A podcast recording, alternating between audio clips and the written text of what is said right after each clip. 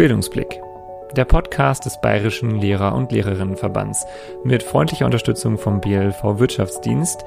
Heute mit einer neuen Folge. Diesmal geht es um Schülerinnen und Schüler mit sozial-emotionalem Förderbedarf. Für dieses Gespräch haben wir Edith Wölfel zu uns in den Podcast eingeladen. Sie war jahrelang Schulleiterin und Förderschullehrerin an einer Schule im Hasenberger in München. Die Schule wurde damals ganz neu gegründet, als sie eingestiegen ist. Mittlerweile ist sie im Ruhestand, ist Autorin und Referentin, kann also viele Erfahrungen mitbringen und wird die uns hier erzählen. Wir haben diese Podcast-Folge ein bisschen anders gestaltet als sonst, weil wir so viel besprechen konnten mit ihr, haben wir zwei Folgen daraus gemacht. In der Folge heute geht es um sozial-emotionalen Förderbedarf und in der Folge in zwei Wochen sprechen wir dann über Schule in der Pandemie. Hört also gerne rein. Edith Wölfel am Mikrofon und ich, Gerrit Kubicki. Edith, schön, dass du bei Bildungsblick bist. Grüß dich. Hallo, grüß dich, Gerrit. Wir wollen dich kennenlernen und am Anfang ein bisschen was von dir erfahren und würden dir eine Minute HörerInnen Speeddating geben, um dich vorzustellen. Das Speeddating. Deine Minute. Sag uns, wer du bist. Ja, ich bin Sonderschullehrerin, Sonderpädagogin. Das hat sich ja gewandelt im Laufe der Zeit, diese Berufsbezeichnung. Ursprünglich war ich Volksschullehrerin für den Grundschulbereich und äh, habe da auch tatsächlich gearbeitet. Und nur, dass man die Preise kennt, damals konnte man zwei Jahre Sonderpädagogik im Aufbaustudiengang bei vollen Bezügen studieren. Mhm. Ähm, kleine Anregung für die Jetztzeit. ja, ich bin äh, dann gerne in den Schwerpunkt äh, sozial-emotionale Entwicklung gegangen. Das hat mich mehr berührt als äh, Lernen. Damals hat man noch zwei Fachrichtungen studiert. Und ab da hat mich dieser Förderschwerpunkt immer fasziniert. Und ich bin dann in München eingesetzt worden am Hasenbergl in einer Schule, die gerade erst mal ein Jahr alt war und noch nicht mal einen Namen hatte. Diese Schule hieß dann später Wichern-Schule und war Teil des Wichern-Zentrums, einem Förderzentrum für sozial-emotionale Entwicklung. Und dort war ich 16 Jahre Lehrerin und 17 Jahre Schulleiterin und hatte das Glück, diese Einrichtung mit aufzubauen und auch mitzugestalten. Unter anderem konnte ich auch ein Schulhaus mitbauen. Vielleicht erstmal so als, als diese eine Minute. Ich fragte auch gleich gerne äh, nach, Du, da ist ja wahrscheinlich richtig viel passiert in dieser Zeit. Magst du uns da vielleicht nochmal so ein bisschen Eindrücke von dir schildern und auch vielleicht nochmal sagen, was dich da in dieser Zeit als Förderschullehrerin auch als Rektor, Rektorin bewegt hat, ähm, was da auch vielleicht so Aufgaben waren? Du hast jetzt schon gesagt, die Schule musste irgendwie überhaupt erst aufgebaut werden. Das ist dann aus dem Zentrum draus geworden. Erzähl uns doch da gerne nochmal ja. so ein bisschen was. Also zunächst einmal war die Schule untergebracht in ähm, Nachkriegsbaracken. Es waren ursprünglich sowas wie Flüchtlingsbaracken. Und da hatten wir zwei davon. Eine für die schulische Förderung und eine für die vorschulische Förderung. Nach einiger Zeit kam dann ein aufgelassenes Grundschulgebäude dazu. Und alles war aber in einem relativ schwierigen Zustand. Dann kam uns der Brandschutz zu Hilfe, in solchen Fällen immer günstig. Und wir konnten dann ein neues Schulhaus dort auch bauen. Ein, dieses Schulhaus ist anders als alle anderen Schulhäuser. Und deswegen betone ich das so. Denn in diesem Schulhaus sind ja auch heilpädagogische Tagesstätten. Wir hatten immer schon ein Ganztags, ein qualifiziertes Ganztagskonzept, weil jede schulische Einrichtung auch dann mit einer heilpädagogischen Tagesstätte verbunden war und immer noch ist. Und das bedeutet, wir hatten Platz für sechs Klassen und wir hatten Platz für sechs Vorschuleinrichtungen. Die Vorschuleinrichtungen SVE waren an zwei verschiedenen Orten. Eine da an dem Standort, wo auch die Schule war, und eine noch an einem entfernten Standort. Das Ganze gehört zur Diakonie Hasenbergel. Das ist der Träger, also ein evangelischer Träger und im, in der Arbeit in dieser Schule konnte ich eben auch groß, äh, wichtige Erfahrungen machen in unterschiedlichen Systemen. Also einmal private Schule, staatliche Schule. Ich war ja staatliche Lehrkraft an ein, bei einem privaten Träger, abgeordnet oder ausgeliehen zum privaten Träger. Aber auch Jugendhilfesystem und Schulsystem. Die, dadurch, dass wir mit halbpädagogischen Tagesstätten verbunden waren, waren diese äh, unterschiedlichen Systeme tägliche ähm, Anlässe auch für Konflikte, für Auseinandersetzungen, aber auch für Gestaltung, für Anregungen, für, für Perspektivwechsel. Das hat mich sehr geprägt. Mhm, also, aber alles um diesen, um diesen Bereich emotional-soziales Lernen herum. Das war so, dass die Kinder, die da hingekommen sind, waren mit diesem Förderschwerpunkt da. Alle waren mit diesem Förderschwerpunkt. Interessanterweise gab es für den Vorschulbereich erst dann, ich weiß gar nicht genau, ab wann, ab 2000 ungefähr, gab es überhaupt diesen Begriff. Es gab keine weitere SVE mit dem Förderschwerpunkt sozial-emotional. Später gab es dann noch eine weitere Gruppe an der, am staatlichen Förderzentrum. Aber da gab es keine Erfahrungen. Die Erfahrungen stammten alle aus der HPT, aus der Heilpädagogischen Tagesstätte.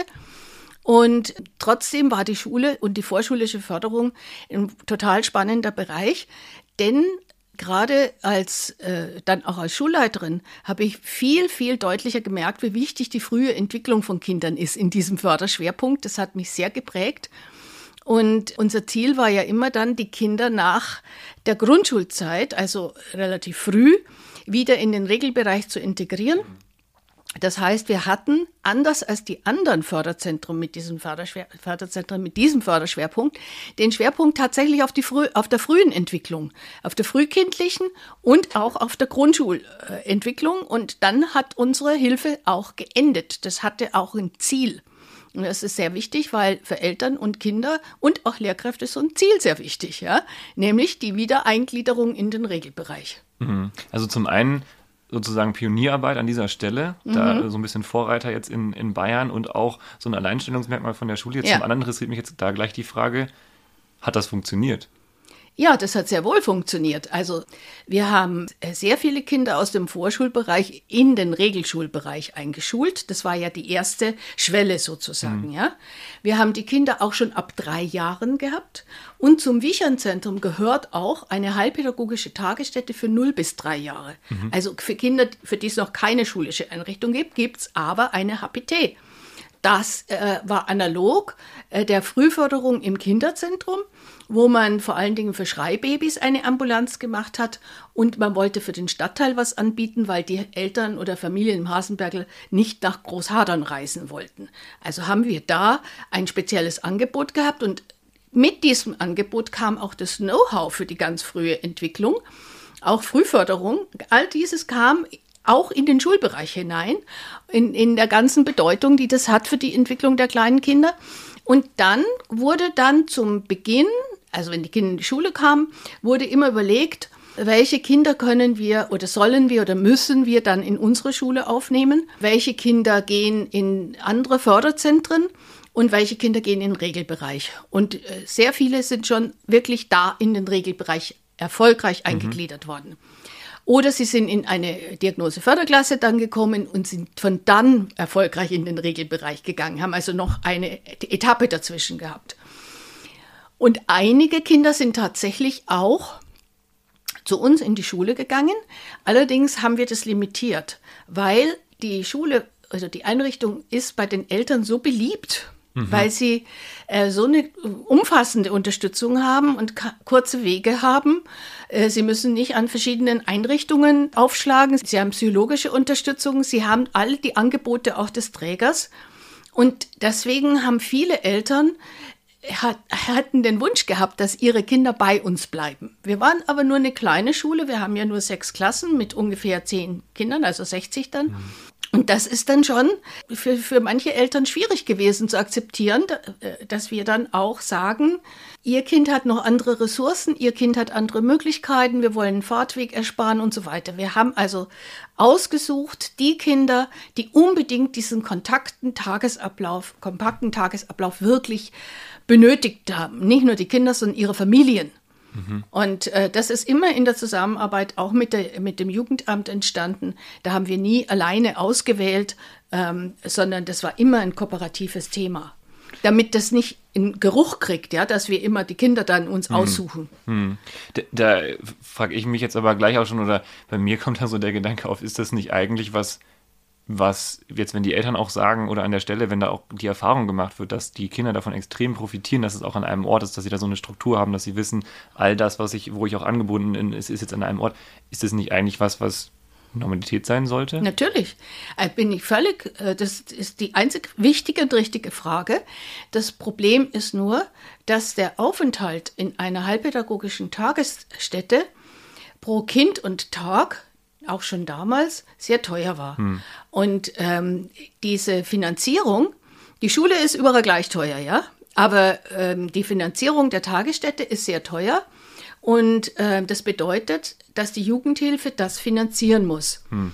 Und ähm, pro Kind und Tag muss man sich mal vorstellen, es, war, es fing an mit so 110 Euro und wie ich gegangen bin, waren es 140 Euro, was ein Kind äh, pro Tag kostet. Und das ist wirklich viel Geld. Hm. Ja, und das bedeutet, dass die Jugendhilfe, die Stadt München, auch da ein Limit hat. Hm. Und deswegen musste man sehr abgestuft arbeiten, wenn ein Kind mit mobilen Diensten und mobiler Unterstützung im Regelbereich erfolgreich lernen kann oder Aussicht auf Erfolg hat, dann ist das vorzuziehen. Also wir waren immer in ökonomischen Zwängen. Hm. Ob das sinnvoll ist, da zu sparen, habe ich natürlich auch meine Zweifel. Also ich würde sagen, betriebswirtschaftlich haben wir schon gespart, aber ob wir volkswirtschaftlich gespart haben, da habe ich große Zweifel. Hm. Ich hätte mir bei vielen Kindern vorstellen können, dass sie so ein Angebot flächendeckend gebraucht hätten, um dann erfolgreich durch die Schule zu gehen. Selbstverständlich, das ist die Frage der Fragen. Hm. Ja, ja.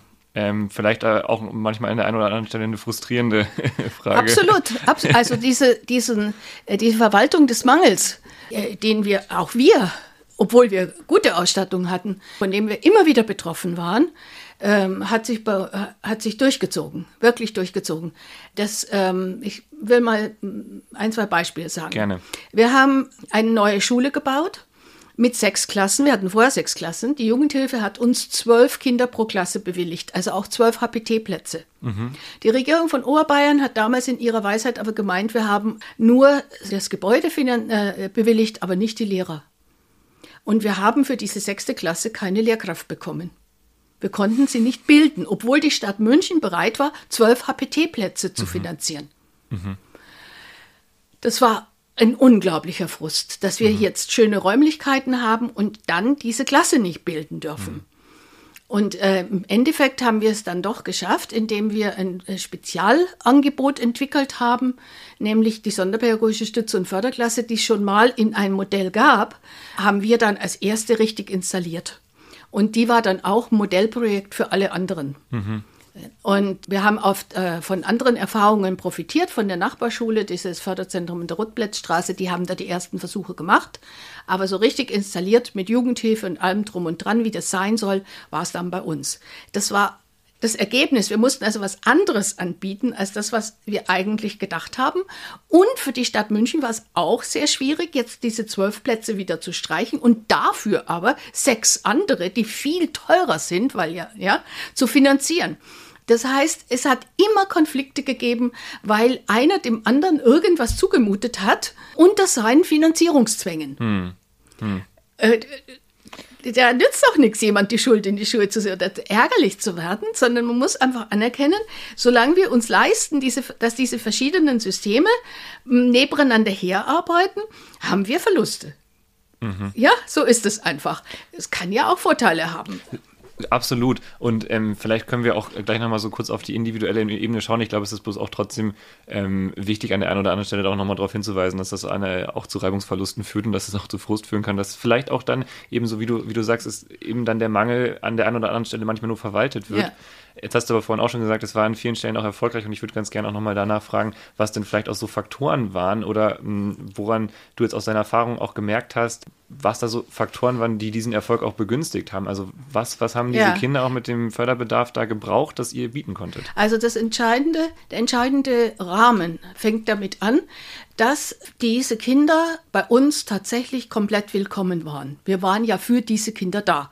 Während die Familien vorher in der Regel die Erfahrung machen, oder gemacht haben, dass ihr Kind nicht willkommen ist, da wo sie sind. Weder im Kindergarten noch sonst wo. Manche hatten schon drei Abbrüche hinter sich, weil sie überall nicht willkommen waren, in, in der Art, wie sie waren. Oder auch die Familien nicht willkommen waren.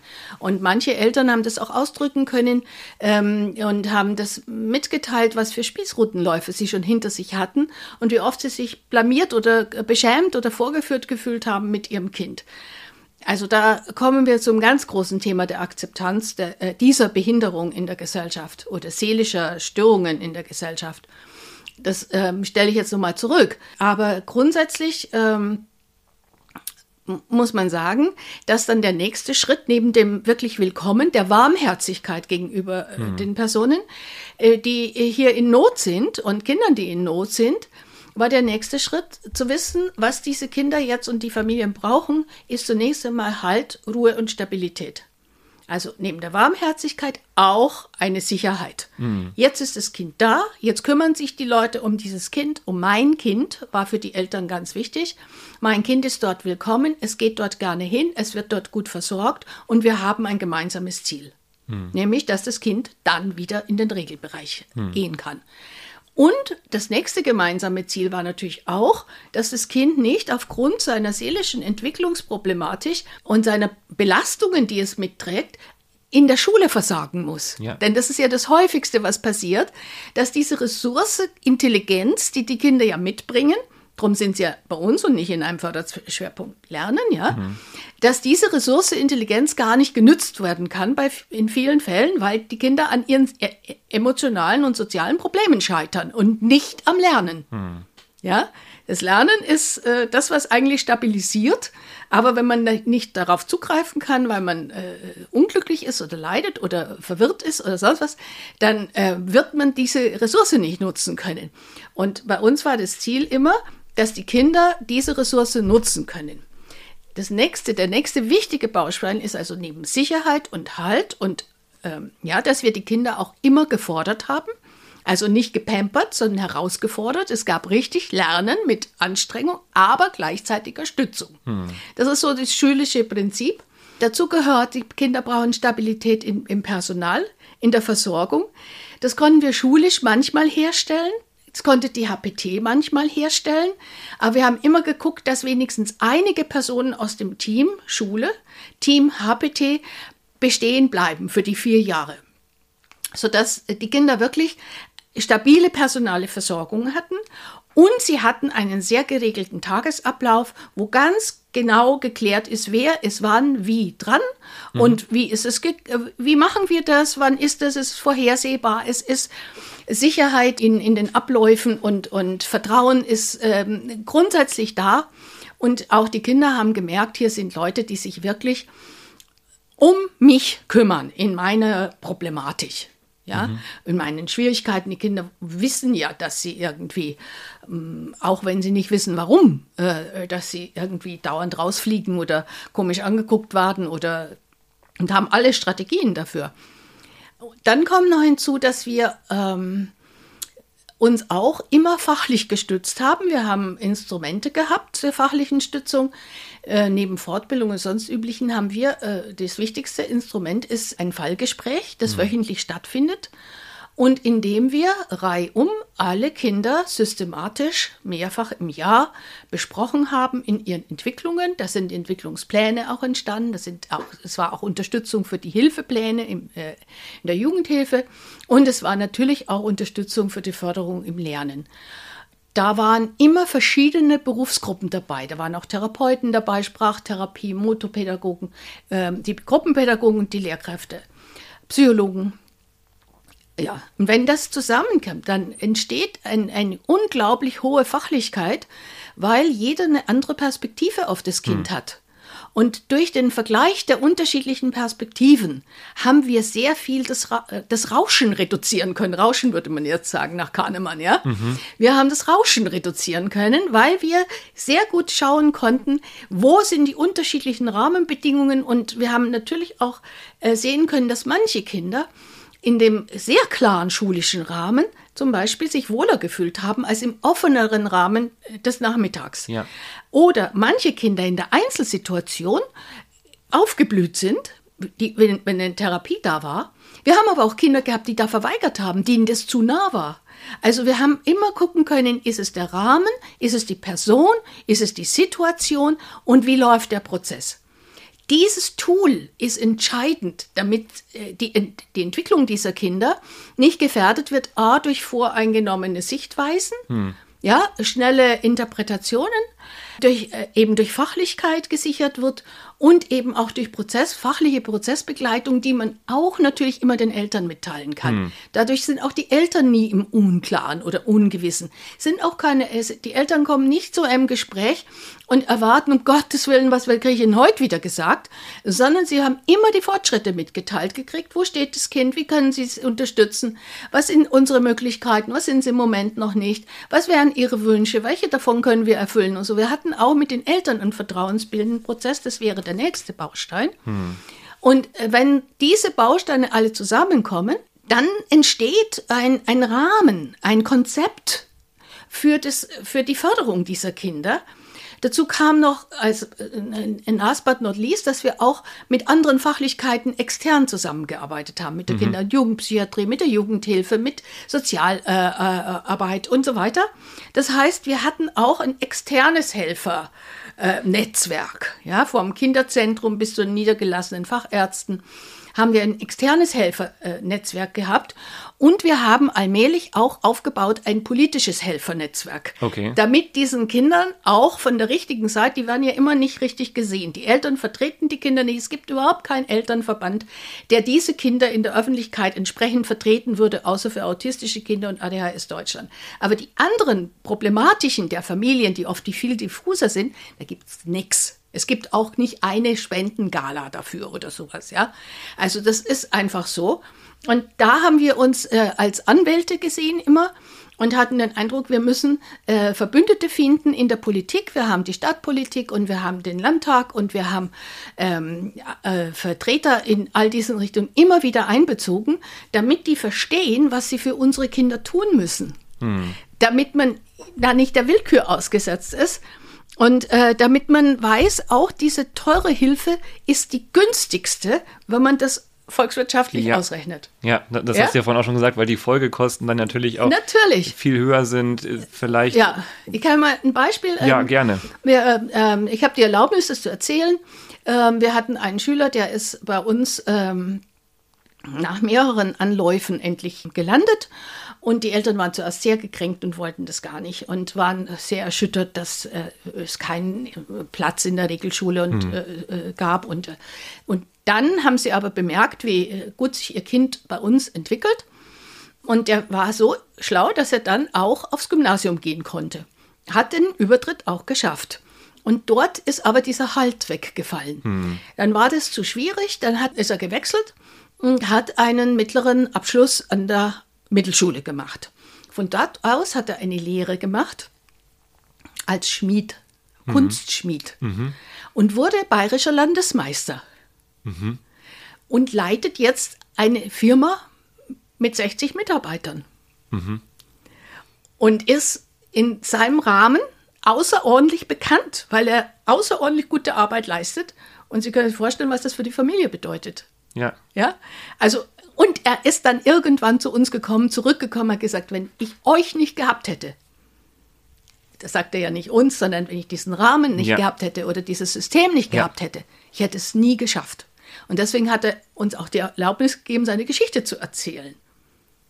Weil das ist fantastisch, ja. Und äh, dass wir es dann auch mal erfahren ist. Äh, normalerweise, wenn wir die Kinder abgeben mit zehn, äh, kriegst du es ja so nicht mit. Aber wir haben immer wieder Berichte dann äh, gekriegt. Wir haben ja auch einen Förderverein gegründet und innerhalb des Fördervereins haben wir manche auch angesprochen und die haben uns dann auch ihre Lebensgeschichten oder Weiterentwicklungsgeschichten erzählt. Und von daher wissen wir, dass sich das wirklich ins Berufsleben hinaus ein auswirkt. Aber nicht nur das für das Kind, sondern auch für die Familie.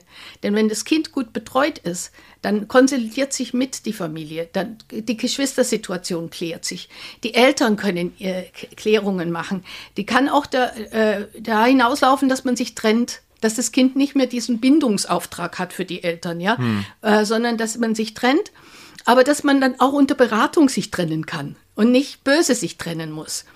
Da hatten wir auch immer wieder Fälle, wo dann äh, sich alles beruhigt hat und Entscheidungen getroffen wurden. Wir hatten auch Fälle, es kam noch ein Baby. Also äh, es hat sich in den Familien auch sehr viel geklärt. Auch, dass die Eltern wieder unbelastet berufstätig sein konnten. Also da hat sich betriebswirtschaftlich schon wieder ausgezahlt. Und man kann eigentlich den Erfolg nur wertschätzen oder das, was man da bräuchte, nur wertschätzen, wenn man es so betrachtet.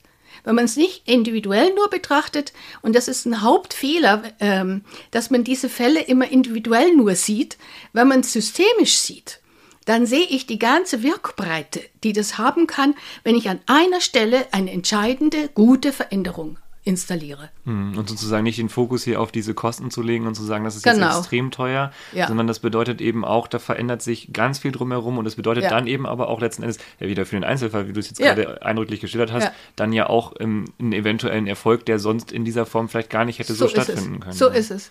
Das ist, das ist absolut eine Milchmädchenrechnung. Und es ist auch, wenn man das nur so, so betrachtet, so kurz betrachtet, und äh, was eben auch ähm, hinzukommt, was die Sache nicht einfacher gemacht hat, aber mh, für mich immer spannend war, man hat so Schwierigkeiten, diesen Kindern überhaupt die Behinderung zuzugestehen. Ja, und dann ist es noch so teuer. Denn man sieht es ja nicht. Ja. Und es gibt ganz viele Missverständnisse darüber. Und äh, auch bei unter Lehrkräften ist ein häufiges Missverständnis, wenn das Kind nur wollte, dann wird sich's doch anders äh, verhalten. Also es gibt das Konzept im Kopf, dass das Kind sich anders verhalten könnte. Das würde ich bei einer anderen Behinderung gar nicht sagen wollen. Da würde ich mir sofort dämlich vorkommen. Ja, also wenn der nur wollte, könnte er gucken. Ja, nein. Und so ist es aber bei seelischen Entwicklungsstörungen auch. Das wird nur immer verkannt, weil die Kinder ja manchmal tatsächlich funktionieren. Ja? Also, das wird schon mal abgesprochen. Es wird aber auch, man hat keinen richtigen Begriff. Früher hieß es verhaltensgestört oder äh, Erziehung schwierig. Ich war Lehrerin zur Erziehungshilfe. Ganz übel finde ich verhaltensoriginell. Weil, das ist ja äh, so ein, so, ein, so ein modernes, um Ja. das irgendwie schöner zu also machen. ich, ja. ich meine, wie, wie zynisch ist das denn? Ich würde doch nie zu einem spastischen Kind sagen, es ist bewegungsoriginell. Hm. Nur damit es sich besser fühlt oder was. Also das geht überhaupt nicht. Also da, da ignoriert man einfach das Leid, das damit verbunden ist. Das sind so Fehlentwicklungen im Blick drauf und das führt dann immer dazu, dass auch bestimmte Entscheidungen nicht richtig getroffen sind. Viele Lehrkräfte haben auch die Vorstellung, wenn sie schlauer genug wären oder trickreicher oder geduldiger oder was weiß ich wären, dann hätte das Kind keine Störung mehr. Auch ein Fehler. Ist egal. Ja, natürlich sollst du warmherzig und, und strukturiert und sonst was sein, aber das brauchen alle Kinder im Prinzip, ja. Und du sollst vielleicht bestimmte Fachkenntnisse haben über Traumatisierung und über Bindungsstörungen und so weiter. Ja, das ist sehr hilfreich und sehr sinnvoll und sehr notwendig. Und auch über Resilienz soll man manches wissen. Aber ähm, auch im faszinierenden Unterricht soll man machen können. Aber trotzdem ist es so, dass ich den Eindruck habe, wenn wir so Fehlvorstellungen haben, dann haben wir solche Reibungsverluste. Wenn ich weiß, dieses Kind hat die und die Schwierigkeiten, dann ist mein Auftrag, das Kind zu stützen. Punkt. Ich bin die Krücke. Ich bin sein Rollstuhl. So ist es. Ich, es braucht diese Beziehung, es braucht diesen äußeren Halt, es braucht die Gr- Gruppe. Und wenn das gegeben ist, innerhalb dieses Rahmens braucht es die Stützung, dann kann es lernen und sich seine Ressourcen nutzen, wie jedes andere Kind mit Behinderung auch oder wie jedes andere Kind auch ohne Behinderung. Ja, die brauchen nur diese Stützungen so nicht, die können sich selber stützen. Und das ist der Unterschied. Und dadurch, dass es nicht so richtig ähm, äh, bezeichnet wird, entstehen immer so willkürliche Geschichten. Und das, ich habe auch überlegt, was denn der Grund dafür sein könnte, dass man es nicht richtig bezeichnet. Ja? Ich glaube, in, äh, ein Punkt liegt darin, dass man eine sozial-emotionale Störung nicht haben kann ohne den anderen. Das heißt, der andere, die Lehrkraft zum Beispiel, ist nicht grundsätzlich immer nur die Lösung, sondern ist auch Teil des Problems. Das heißt, ich kann mich gar nicht abgrenzen, weil ich ja immer in einer Interaktion drin bin, die mal so oder so laufen kann. Ich bin verstrickt.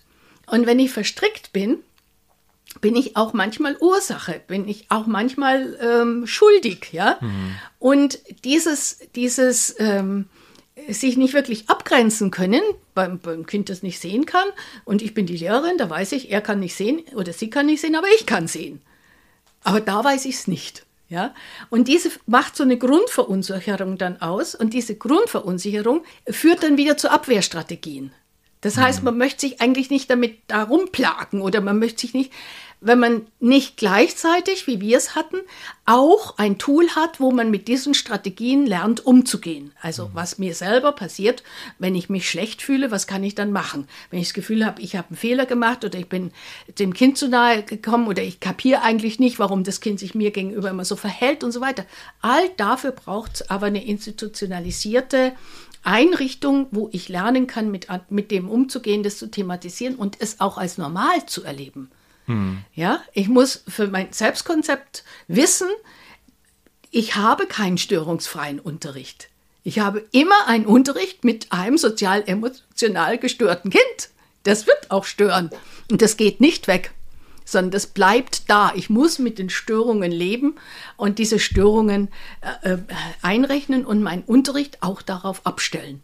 Das finde ich jetzt richtig spannend, weil du da jetzt so, so zwei Mythen gleichzeitig so aufgemacht hast, aber auch gleich ähm, so ein bisschen zeigen konntest, dass es da irgendwie so ein, so ein Mittelding braucht. Ich habe da jetzt rausgehört, auf der einen Seite so dieses Abwehrende, was ja auch vielleicht aufgrund einer eigenen ähm, Unsicherheit entstehen kann, auf der anderen Seite diese vielleicht auch dann diese Überhaltung zu sagen, ich muss da jetzt irgendwie als Lehrkraft ähm, das so machen, dass dann dieses Kind sofort geheilt ist. Also so einmal mhm. so in diese Retterrolle ja. zu gehen und dann ja. auf der anderen Seite vielleicht das auch so abzuwehren und dann dazu sagen, da braucht es irgendwie so einen so ein, so ein Weg, wo ich auch für mich eine Klarheit habe, also mhm. so, eine, so eine Rollenfrage auch für mich mhm. als Lehrkraft, die ich aber auch wieder nur sozial verhandeln kann. Also genau. die ich genau. eigentlich nur wieder klären kann im Dialog mit anderen Professionen. Genau, so ist es. Und das ja jetzt auch wieder, da sind wir wieder bei dem Thema auch am Anfang, das natürlich aber auch was ist, was eine Struktur braucht, was damit mhm. auch wieder Ressourcen braucht, was damit auch ähm, einen gewissen finanziellen Rahmen auch wieder ja, braucht. Ja, und Zeit braucht. Und Zeit braucht, ja. Und Zeit auch braucht. Also das gibt es nicht alles zum Nulltarif immer, ne? Aber es wird so getan, als könnte man das äh, immer so verhandeln, als hätten die Kinder nichts. Wirklich buchstäblich. Als könnte man, wenn man zum Beispiel so viel kooperieren muss, dann ist es unmöglich, das immer extra machen zu müssen, sozusagen als Freizeitbeschäftigung am Nachmittag zu, zu, zur sonst üblichen Vorbereitung, ja, habe ich jetzt noch eine zusätzliche Kooperationsbespaßung hm. oder was, ja? Und das überhaupt nicht zu sehen, während man zum Beispiel für ähm, andere Schulorten, wenn man da eine besondere ähm, Aufgabe hat in der Korrektur, dann ja. hat man eine Stundenanrechnung dafür. Ne? Ja. Je nachdem, wie äh, umfänglich das ist ich weiß gar nicht, wie viel das ist, wenn man einen so kooperativen Auftrag hat, wie zum Beispiel da, wo du mit äh, so vielen Berufsgruppen zusammen, mit Eltern ganz anders zusammenarbeiten musst und auch, auch den pädagogischen Auftrag über die, äh, über die unter, schiere Unterrichtszeit hinaus vielleicht hast, dafür braucht es auch eine Anerkennung in der Arbeitszeit. Da muss was dafür zur Verfügung gestellt werden. Es ist sehr schade, dass man das überhaupt nicht äh, mitrechnet oder mitdenkt. Und auch da werden wieder die Kinder behandelt, als hätten sie nichts. Also man schafft institutionalisiert ke keinen Rahmen grundsätzlich, um diese Kinder inklusiv zu betreuen, das heißt ihre Teilhabe zu ermöglichen, ohne dass sie ständig in Gefahr sind, vor dem, vor dem Sekretariat die Schulzeit zu verbringen oder im Rektorat oder irgend so oder hm. eben ähm, rauszufliegen. Hm. Also ich glaube jetzt so von diesem Rahmen, was ich jetzt mitbekomme aus meiner Erfahrung, so, so ein bisschen, was verändert sich insofern, als dass es da manchmal auch Stunden für gibt. Ähm, ich kann aber sagen, dass die auch bei weitem nicht ausreichend sind. Also ähm, wenn es dann mal eine Anrechnungsstunde dafür gibt, dass man irgendwie dann äh, die Inklusionslehrkraft an ähm, ja. einer Regelschule ist ja, und da irgendwas betreut, aber das ist natürlich auch in dem Rahmen dann nicht ausreichend. Nee, nee, das braucht ja jede, jede Lehrkraft für die Kinder. Also eine Lehrkraft, die solche Kinder in der äh, Klasse drin hat, braucht für die Kooperation für diese Kinder eine zusätzliche Unterrichtszeit, die ihr fest zur Verfügung steht. Das ist nicht nur äh, eine Inklusionslehrkraft, die sich mhm. ja strukturell um mhm. Inklusion bemüht. Das, was ich jetzt gerade anspreche, ist ja etwas, was in der alltäglichen Arbeit ja. notwendig ist und auch nichts zusätzliches Besonderes, sondern was wirklich, was ich, was notwendig wäre, ja, für jede Klasse, zumindest für Klassen, in denen Kinder mit seelischen Entwicklungsstörungen sind. Und so wie wir wissen, haben ungefähr 20 Prozent der Kinder in Deutschland seelische Entwicklungsstörungen, jetzt nach der Pandemie ein paar mehr. Aber grundsätzlich ist es die Zahl. und davon aber eine spezielle äh, Unterstützung im Sinn einer sonderpädagogischen, eines sonderpädagogischen Förderbedarfs sind vielleicht drei Prozent. Also das sind sehr wenige, ja. Das meiste wird so aufgefangen oder sind vorübergehende Störungen. Jetzt zum Beispiel, wie gesagt, nach Corona wird es vorübergehende Störungen geben, aber die Kinder haben gute Ressourcen. Aber äh, die Kinder, von denen ich spreche, die haben schon von Anfang an schlechtere Ressourcen. In der Familie schon, äh, in der Vergangenheit der Familie gibt es überall Belastungen und gibt es Traumata und gibt es äh, schwierige äh, Schicksalsschläge und Phasen, die eben andere Kinder einfach nicht haben. Ja? Hm. Und darüber gibt es aber einen weiteren Mythos, nämlich den, das wären so viele und es nähme zu. Da gibt es die KICS-Studie dazu. Das ist die äh, Kindergesundheit vom äh, Studie vom Robert-Koch-Institut. Und die sagt ganz klar, nein, nein, das ist also immer ein stabiler Faktor. Von eben ungefähr 20 Prozent sind gefährdet und davon ein kleinerer Prozentsatz bis zu 5 Prozent, die wirklich systematische Hilfe brauchen. Das ist im Vergleich wenig. Ja? Aber dadurch, dass die Kinder dann, wenn sie auf, in einer Klasse sind oder zu einer, dann verbrauchen sie 80 Prozent der Ressourcen. Mhm. Das ist diese berühmte 80 Prozent Zahl, die sich dann umdreht, ähm, dass also die, die Leute, die sehr schwierig sind, sehr viele Ressourcen verbrauchen. Das ist so. Das ist in jeder Gesellschaft so. Das ist eine stabile Zahl. Ich glaube, die Zahl heißt Paretti-Zahl, wenn ich mhm. nicht mich irre. Ja? Und da ist es auch so. Das heißt, diese Täuschung, die dadurch entsteht, dass diese Kinder so viel Aufmerksamkeit brauchen, so viel Energie von uns verlangen, äh, führt auch dazu, dass wir meinen, es würden mehr. Aber wenn man genau hinschaut, bleibt die Zahl relativ stabil, abgesehen von besonderen sozialen Stressoren wie jetzt zum Beispiel die Pandemie. Da kann natürlich und wird auf jeden Fall die seelische Gesundheit belastet sein und es wird auch Folgen haben das wird einen Heilungsprozess äh, benötigen. Es wird also so sein, dass wir wirklich eine Weile brauchen, bis sich das normalisiert und bis die Kinder das aufholen. Und sie müssen auch meines Erachtens sich alles im schulischen Bereich oder in der Schulzeit noch aufholen. Das Leben ist länger. Mhm. Also von daher, aber es wird, man muss damit rechnen, ja. Es wird nicht ohne Abstriche gehen. An der Stelle jetzt nochmal die, vielleicht nochmal, weil wir das noch gar nicht geklärt haben, fällt mir jetzt gerade so auf. Wir haben jetzt die ganze Zeit hier vorausgesetzt, dass die Hörerinnen und Hörer wissen auch, worüber wir reden, aber vielleicht kannst du es jetzt auch an dieser Markierung, an diesem Prozentsatz nochmal ganz gut festmachen. Was macht denn jetzt vielleicht auch diesen Prozentsatz der Kinder aus, wo du sagst, ähm, da, da würde dann auch eine, ein Förderbedarf wirklich vorliegen im emotional-sozialen Bereich? Was sind denn da so vielleicht auch als Lehrkraft, äh, wenn ich da unterwegs bin, woran, woran mache ich das fest? Wie kann ich das bemerken? Was sind da so Sachen, die auftreten? Was kommt da vor? Magst du da nochmal so einen Überblick ja. geben? Also die Diagnose ist nicht ganz einfach. Ähm, manche Kinder haben Gutachten, bringen die Gutachten auch mit, sind also von Anfang an als kleine Kinder schon auffällig gewesen und haben äh, äh eine kinderpsychiatrische Begutachtung. Äh, vorausgesetzt, die Eltern stellen einem die zur Verfügung. Die äh, Begutachtung ist notwendig für die Jugendhilfe, damit also andere Hilfen. Äh, die ähm, die, das Hauptmerkmal, das diese Kinder ähm, äh, haben, ist, dass sie Stress verursachen. Mhm. Sie verursachen Stress für sich selber in ihrer näheren Umgebung und äh, bei den Leuten, die mit ihnen zusammen sind oder auch Lehrkräften, die mit ihnen arbeiten. Da entsteht immer ein Stück Stress. Also die Kinder sind nicht äh, stabil, dass ich mich darauf verlasse, dass sie Regeln einhalten. Sie sind nicht stabil, dass ich äh, mich darauf verlasse, dass sie verstehen, was ich meine. Dass sie mit ihren dass sie ihre Emotionen regulieren können, dass sie die Nähe aushalten und auch Nähe regulieren können oder Distanz, dass sie überhaupt sind sie weniger belastbar und grundsätzlich sind sie verletzbarer. Also sie haben weniger resiliente Ressourcen gegenüber Verletzbarkeit oder kränkbarer. Und Kränkungen, Verletzungen lösen ja in jedem Menschen Hilflosigkeit und Ohnmacht aus. Das ist etwas, was diese Kinder überhaupt nicht vertragen. Sich ohnmächtig zu fühlen oder hilflos zu fühlen, löst so eine schwere Angst aus, dass das immer wieder, mm, dass das Kind immer wieder etwas tun wird, damit es das nicht spürt. Mhm. Und dies ist die Verhaltensstörung. Mhm. Also dann das, wo sie aggressiv werden zum Beispiel. Zum Beispiel. Oder wo sie sich zurückziehen würden. Ja, oder zumachen, irgendwas anderes machen. oder ablenken oder verwirrt oder abhauen oder irgendetwas tun, äh, das den anderen auf jeden Fall verblüfft, weil er nicht unbedingt mit dem, was jetzt gerade er, sich ereignet, diese, diese Wirkungen in Verbindung bringen kann. Mhm. Sozusagen da jetzt aus einer äh, vielleicht auch psychologischen Perspektive gesprochen zu sagen, ähm, da wird jetzt irgendwas aktiviert, was die irgendwoher schon kennen, Ja. was auch eine Verletzung betrifft, die jetzt in der Situation nicht aktuell ist, sondern die eigentlich da drunter liegt und die in diesem Moment auch irgendwie wieder hochkommt. Ja, man würde sagen, sie werden angetriggert. Ja. Und das häufigste ist eben Gesichtsverlust, Scham, Versagensangst und das äh, bietet die Schule am laufenden Meter. Ja. Ja, das heißt, sie brauchen eine kontinuierliche, einen kontinuierlichen Schutz vor diesen Gefühlen. Und gleichzeitig muss ich sie ihnen in guter Dosierung zumuten, damit sie lernen können, damit umzugehen. Die Ja. Schule ist also auch das Feld, wo man das lernt. Ja.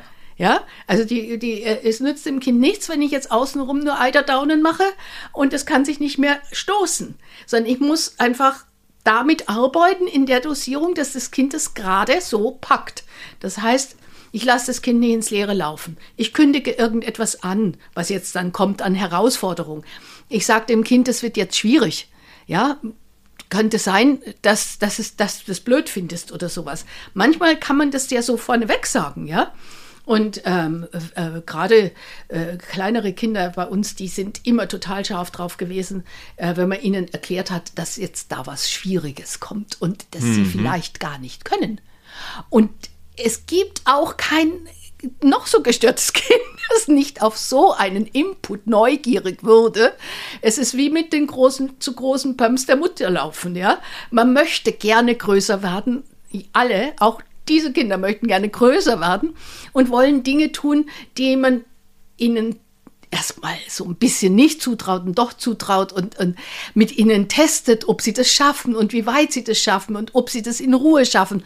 Und da ist eine Haltung dahinter, die setzt es nicht voraus, sondern die erwartet es ähm, den Kindern gegenüber mit einem gewissen Zweifel. Wenn sich das mitteilt, dann kann das Kind wissen, ach so, ja, also es gibt jetzt da eine Möglichkeit, dass es schwierig ist. Das weiß meine Lehrerin aber auch. Die hackt sich aber auch bei mir unterm Arm und hilft mir. Das heißt, es entsteht zwischen dem Kind und der Lehrerin so ein Wir. Ja, du bist nicht alleine mit dem Problem und du bist nicht schuld mit dem Problem, sondern da wird es ein Problem geben, aber wir arbeiten daran. Das ist zum Beispiel ein ganz wichtiger Perspektivenwechsel. Und daher auch wieder, das fand ich jetzt so ganz schön auch nochmal zusammengefasst, ich musste gleich an mein Studium denken und an Piaget zu und der proximalen Entwicklung, so in diese Richtung, ich habe irgendwas, was das Kind herausfordert, Mhm. kommuniziere das auch, aber es ist jetzt nichts, was zu einer Über Überforderung führt. Ja, wo ich das Kind alleine lasse, ja, sondern wo ich, ähm, ähm, also äh, bei allem, was schulisch läuft, egal ob das jetzt irgendwelcher Lernstoff sonst was ist, der braucht auch, dass die Lehrerin um die Schwierigkeiten weiß, ja. Ähm, ein ganz banales Beispiel. Sie haben ein Rechenarbeitsheft in, in der ersten, zweiten Klasse und plötzlich tauchen in diesem Arbeitsheft mittendrin Umkehraufgaben auf. In fast allen Arbeitsheften ist es so. Diese Umkehraufgaben ist also, dass, dass die Darstellung plötzlich ganz anders ausschaut und man was ergänzen muss oder äh, äh, statt Plus Minus rechnen muss, weil man es eben ergänzt. Und eigentlich nicht so schwierig, weil man das erarbeitet hat. Aber wenn das mittendrin auf einem Blatt plötzlich auftaucht und ich habe, also vielleicht hat sich inzwischen geändert, aber solange ich im Schuldienst war, haben die Rechenbücher nie diese um, äh, besonderen Aufgaben, äh, diese Ergänzungsaufgaben, die also in der Mitte plötzlich eine fehlende Zahl hatten, ordentlich erarbeitet. Solche didaktischen Fehler, die sich tradieren, das ist so platt, dieses Beispiel. Oder es werden ähm, Buchstaben nicht so erarbeitet, dass die Kinder wissen, dieser Buchstabe ist jetzt mein Freund und dieser Laut ist jetzt meine Freundin. Und ich kann die wirklich erleben, erspüren. Wenn ich das Kind alleine vor eine Anlauttabelle setze, dann sage ich Lauf. Ja, und da wird es den einen oder anderen geben, der das Bild halt, äh, das ausschaut wie eine Birne, halt als Avocado erkennt oder umgekehrt und einfach nicht klarkommt. Und das hassen diese Kinder, die se- selbst unsicher sind. Ja? Aber wenn ich ähm, von vornherein sage, schau doch mal, welche, welche weißt du denn ganz sicher oder ja? Und wenn du eins nicht so sicher bist, was machst du denn dann? Und äh, immer mit den Kindern auch äh, äh, überlege, wie komme ich denn jetzt an Hilfe? Wie komme ich denn an Unterstützung? Wie viel darf ich denn alleine machen? Und es gibt Kinder, die wollen dauernd Hilfe, die sind zu eng gebunden, denen traut man familiär zu wenig zu. Und es gibt andere, die haben noch nie eine vernünftige Hilfeerfahrung gemacht. Die, die sind zu sehr selbstständig. Diese beiden Gruppierungen muss ich immer in, in austarieren miteinander. Und wenn ich da entsprechend handle als Lehrerin, kann ich mir ganz viele Probleme einfach vom Hals schaffen, weil ich sie erwarte. Mhm. Weil ich sie von vornherein erwarte. Und ich schaue auch auf jedes Arbeitsblatt, auf jedes äh, Medium, das ich einsetze, gucke ich hin, was könnten die Schwierigkeiten sein bei Silvio. Was wird Silvio für Probleme haben, wenn er dieses Blatt sieht? Ich kenne ja meine Kinder dann. Ich habe ja eine Erfahrung mitgemacht. Da weiß ich auch, was wird, da, was wird dann da sein, ja. Hm. Das muss ich nicht in einer Regelklasse für alle 20 anderen machen. Die wissen ja, die können das austarieren, ja. Wenn da was zu schwer ist, ja, dann fragen die halt oder suchen sich Hilfe oder machen. Das halten seelisch entwicklungsbelastete Kinder schlecht aus. Die können sich schlecht um Hilfe bemühen. Das ist eine Kränkung. Ich brauche jetzt Hilfe, Kränkung in der Autonomie. Oder auch, sie wollen zu viel Hilfe, dann brauchen sie ständig äh, irgendeinen neben sich, weil sie keinen eigenen Schritt mehr machen wollen, weil sie zu ängstlich sind. Also äh, die, äh, die, dieser Aufbau von Strategien, wie man dann damit umkommt, äh, äh umkommt, ja, rumkommt, wie man damit rumkommt, ohne umzukommen. Ja. ja. Äh, das löst, also bei, bei manchen Kindern löst es so große Ängste aus, dass sie es einfach dann nicht mehr packen wollen. Ja, das ist zu, zu hart. Und das können wir uns bei banalen Unterrichtssituationen, die wir das Problem nicht haben, schwer vorstellen. Wir können uns nur über die Kinder vorstellen, wie schwierig es ist. Wenn wir nicht der Annahme sind, der soll sich halt einfach anders verhalten. Mhm. Kann, kann er einfach an, soll er halt anders machen. Kann, so, kann er nach Hilfe fragen. Ja, Genau. Ja, und äh, an der Stelle ja jetzt aber auch nochmal, das fand, fand ich jetzt ganz spannend, weil bei allem, was du gesagt hast, ähm, erkenne ich auch oder, oder sehe ich auch, dass es äh, da bestimmt auch an Regelschulen eben Schülerinnen und Schüler gibt, die in bestimmten Bereichen, in, in bestimmten Art und Weise auch Schwierigkeiten damit haben.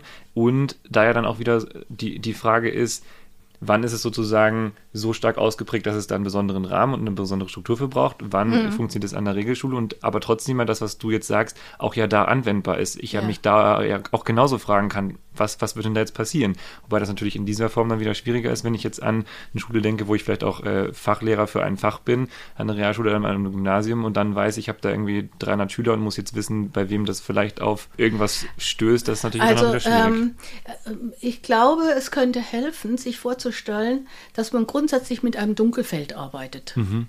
Ja, weil man wird einfach nicht wissen von vielen Kindern, wie ihre tatsächliche Belastung ist. Ja. Und die Kinder haben auch unterschiedliche Ressourcen in der Bewältigung. Das heißt, es gibt Kinder, die haben hohe Belastungen und sind völlig unauffällig. Aber es gibt auch Kinder, die haben gar nicht so eine hohe Belastung und sind trotzdem sehr auffällig. Wenn ich Auffälligkeiten erlebe, also ein Kind, das mich stresst oder mir irgendwie komisch kommt oder unverschämt oder sonst was, ja, ist auch eine Form von Stress, dann kann ich mir grundsätzlich überlegen, könnte es an meiner Art des Unterrichtens liegen? bin ich Teil des Problems? Und was kann ich tun, dass dieses Kind sich sicherer fühlt und entlasteter fühlt? Und kann ich das auch, kann ich dafür auch meine Klasse nutzen? Das ist mhm. der nächste Schritt, sich zu überlegen. Denn Sie haben ja in einer Klasse normalerweise, sag jetzt mal, 80 Prozent Kinder, die ganz stabil sind. Und vorhin hast du auch nochmal gesagt, das fand ich auch nochmal schön, darauf zu schauen, zu sagen, es gibt auch eine, eine Dunkelziffer und es gibt dann vielleicht ja. auch, sich das auch immer wieder bewusst zu machen, dass ich da ja. jetzt auch gar nicht unbedingt wissen kann bei jedem Schüler, Nein. bei jeder Schülerin, was da Und auch nicht steht. wissen muss. Hm. Aber ich kann es immer berücksichtigen. Hm. Ich kann meinen Unterricht, auch wenn ich gar nichts weiß von den Schülern, so gestalten, dass ich davon ausgehe, dass, dass Verletzbarkeit ein hohes Thema ist, ja. dass Sicherheit ein wichtiges Thema ist, dass ich keine Überraschungspakete schnüre, ja, nach dem Motto, wenn ich sie genügend schrecke, ähm, äh, funktionieren sie besser oder so. Dann ja? ist die Lernmotivation besonders hoch. Ja, pff. Ähm, ja, also lauter so, äh, so, so Sachen, die eigentlich was mit Macht zu tun haben. Ja. Und die aus, aus Angst vor Ohnmacht entstehen, ja. Ähm, das ist aber nicht eine stützende Haltung. Also Angst vor Unmacht auf Lehrerseite. Auf Lehrerseite, ja. ja. Ähm, äh, denn wenn ich ähm, eine Machtfrage eröffne dem Kind gegenüber, habe ich schon verloren. Ja, ein Kind, das in, in Not ist, äh, ist immer mächtiger, weil die Not mächtiger ist. Und äh, wenn ich mich da auf Machtspiel einlasse, anstatt zu sagen, so, wie kriegen wir dir jetzt die Kuh vom Eis? Also irgendwie habe ich das Gefühl, es regt dich total auf. Mich regt es jetzt auch auf. Was machen wir denn jetzt? Das ist doch viel schlauer, so eine Frage zu stellen, als zu sagen, weißt du, wenn du jetzt aber nicht sofort aufhörst, dann wirst du heute Mittag aber ganz schön gucken. Also immer so, äh, so Gesten der Konsequenz, ja. Konsequenzen funktionieren mit seelischen Störungen ganz schlecht. Das Kind sagt ihnen die Konsequenz und macht das Gegenteil. Also es gäbe es die gar nicht, die Konsequenzen. Weil wenn es sein Verhalten so steuern könnte, hätte es ja keine Behinderung. Hm. Deswegen sind Konsequenzen auch so blöd. Es braucht eine Intervention, es braucht eine stützende Hilfe, es braucht eine Beziehung und es braucht einen Diskurs auch darüber. Und das ist die, das Entscheidende. Gerade mal einen Satz noch ja. zu diesem Dunkelfeld. Ja. Also es würde sich glaube ich, das gesamte Schulsystem wirklich verbessern, wenn wir davon ausgehen, grundsätzlich, dass Kinder auch seelische Stützung brauchen, die Schule diese seelische Stützung im ständigen Unterricht bereitstellt. Also nicht in Sondermaßnahmen, Therapien oder Outsourcen, sondern in der Schule selbst braucht es ein Klima, des Miteinanders, des Wirs, der Solidarität, Unterstützung, der Sicherheit, äh, der Hilfe. Und wenn wir so ein Milieu hätten, ja, mhm. dann könnten wir einfach die Ressourcen der Kinder von allen Kindern wesentlich besser abrufen. Und ich glaube, wenn wir in PISA vorankommen wollen, dann müssen wir speziell darüber arbeiten und nicht noch irgendeinen Förderunterricht machen. Und da kommen wir jetzt gleich zum Thema, weil was mir ein Begriff, der mir im schulischen Kontext ähm, völlig fehlt, ist der, das positive, die positive Seite. Wenn ich so eine Form von Stützung mache, dann entsteht Freude. Hm. Und ähm, das, was wir viel zu wenig ähm, bedenken, ist, dass wir Freude schaffen müssen in der Schule, bei den Kindern und bei uns selber als Lehrkräfte. Auch das gesamte Schulsystem muss sich freuen dürfen. Ja? Ich, Freude schöner Götterfunke. Freude ist was ganz, ich sage mal ein einfaches Beispiel. Wir machen Leseförderung bei Kindern, die Lekasthenie haben. Das, was wir aber schaffen müssen, ist, wir müssen den Kindern Lesefreude beibringen und nicht Förderung. Die Förderung hat immer einen Defizit, hm. ja, äh, Aspekt. Denen fehlt was und deswegen müssen, muss ich sie jetzt fördern. Nein, sie brauchen Freude. Sie brauchen Freude am Lesen, an Geschichten. Und wenn Sie nicht gerne lesen wollen, dann brauchen Sie Freude, Hindernisse zu überwinden. Dann brauchen Sie Freude daran, Herausforderungen zu überwinden. Dann brauchen Sie die Freude daran, manche Kinder haben keine Lust auf Geschichten, weil sie Angst davor haben. Gerade Jungs haben Angst davor, weil sie nicht äh, bestimmen können, wie die Geschichte ausgeht. Hm. Solche Aspekte, dann brauchen sie die Unterstützung in der Bewältigung dieser Angst. Auch darin liegt eine Freude. Wenn wir den Begriff der Freude gelegentlich im Schulsystem äh, unterbringen würden. Gelegentlich. ja. ja. dann hätten wir, hätten wir einfach ein ganz, andere, ein ganz anderes Milieu.